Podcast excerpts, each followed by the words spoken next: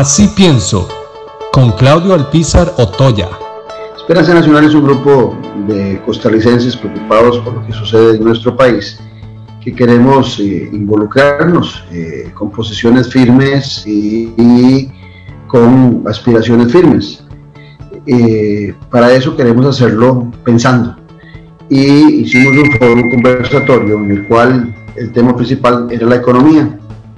Tuvimos de invitados a don Manuel Zúñiga García, a Leiner Vargas Alfaro y a William Jaide Quintero, eh, excelentes economistas y el foro fue dirigido por, Fernando Fernández, el reconocido periodista, es director del CINAR.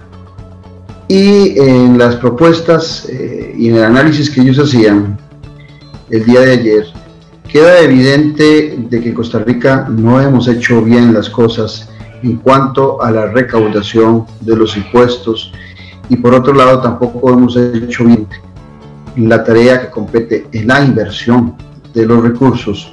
Y también queda claro que no hay interés de nuestro gobierno, el gobierno de don Carlos Alvarado, el gobierno de Costa Rica, por eso digo nuestro, eh, de cambiarle el giro a algo que ha sido permanente y problemático en nuestro país cuando no se han tomado en momentos de crisis los, los lineamientos oportunos.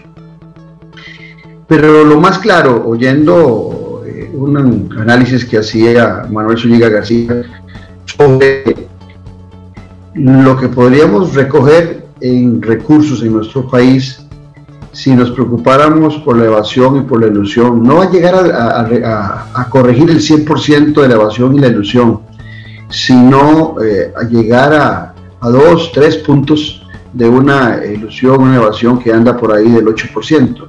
Y con solo ese esfuerzo administrativo, con solo un Ministerio de Hacienda preocupado por el tema, Costa Rica podría tener los recursos que requiere a través del, del Fondo Monetario Internacional sin endeudar al país y sin castigar a los costarricenses. De forma eh, que el William Hayden habla de la necesidad de utilizar las reservas del Banco Central. Conclusión, algo que he repetido miles de veces. El problema más grande de Costa Rica es que somos un régimen de baja responsabilidad.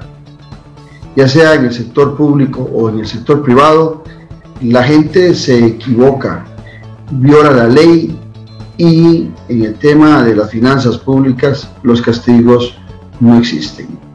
Puede haber un hueco fiscal, puede haber un baile a los impuestos, que nada pasa en nuestro país.